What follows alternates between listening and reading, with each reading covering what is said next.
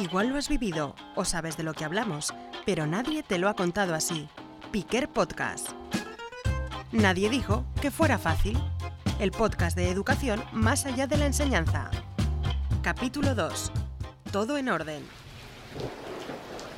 Cuando el caos lo impregna todo. Te vas dando cuenta que no que tiene un problema de organización. ¿eh?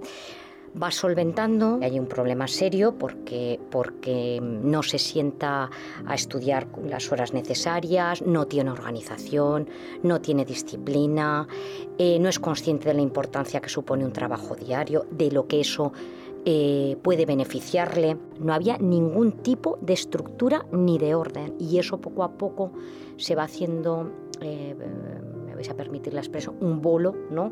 Del que después es muy difícil, porque claro, se te ha hecho una telaraña ahí que después para, para sacar ese bolo, pues te cuesta, ah, pues, pues te cuesta un mundo, claro. Y no sabes, no sabes, ni puedes solo. Ni puedes solo. Y hay que buscar ayuda.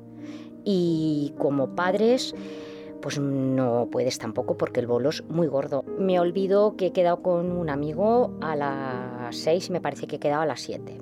Me olvido que hoy tengo que. Me ha mandado mi madre que tenía que bajar a coger no sé qué y se me olvida bajar a comprar el pan. Me olvido, claro, porque no tengo orden. Como no tengo orden, ni una, ni una estructura en lo que tengo que hacer, se me olvida lo más. Se me olvida ponerme el despertador para levantarme. Te ves imposibilitado para encauzarlo porque su dinámica se ha impuesto a la dinámica de funcionamiento de, de, la casa ¿no? diaria y termina comiéndote el, terreno su dinámica de, funcionamiento. Entonces, pues bueno, eh, en un momento determinado, claro, tienes que decir hasta aquí hemos llegado y, voy a buscar la ayuda que, que corresponda.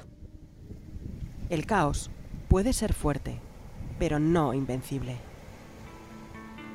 Hay que buscar ayuda exterior desde el ámbito eh, psicopedagógico y médico, ¿vale? Porque dependerá de cada, de cada caso y, de que, y eso vaya acompañado de una ayuda educativa y académica, las dos cosas. O sea, no puedes abordar el tema solo con una pata, porque fallan las cuatro de la mesa, porque estamos hablando de, de una vida desorganizada en todos los aspectos. Y dentro del caos, se restaura el orden. En una entrevista se vio la necesidad que tenía. Va todo de la mano. Y tener un horario fijo le ha permitido ordenarse en otros ámbitos de su vida. Le ha permitido saber que eh, si mi clase empieza a las 4 de la tarde, a las 4 de la tarde yo tengo que haber comido, me tengo que haber lavado los dientes y tengo que estar mm, con mi mochila cargada para irme a la clase. ¿no? Entonces, todo eso eh, eh, conlleva, conlleva que no me dejo la, mochila mm, desorganizada.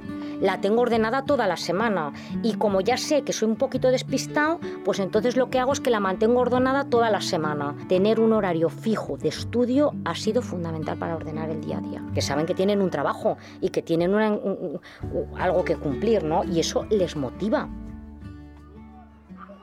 y el orden vino para quedarse. Mi labor como madre es proporcionarle las herramientas que hay para que pueda tenerlas, acceder a ellas y trabajarlas y confiar en el profesional, o sea, no estar dudando del resultado que va a obtener, eh, aunque al principio sea un resultado no sé cómo y te dé la sensación de que, porque esto es un trabajo, pues claro, de tiempo y de, y de, y de orden, ¿no? Entonces, eh, y de constancia.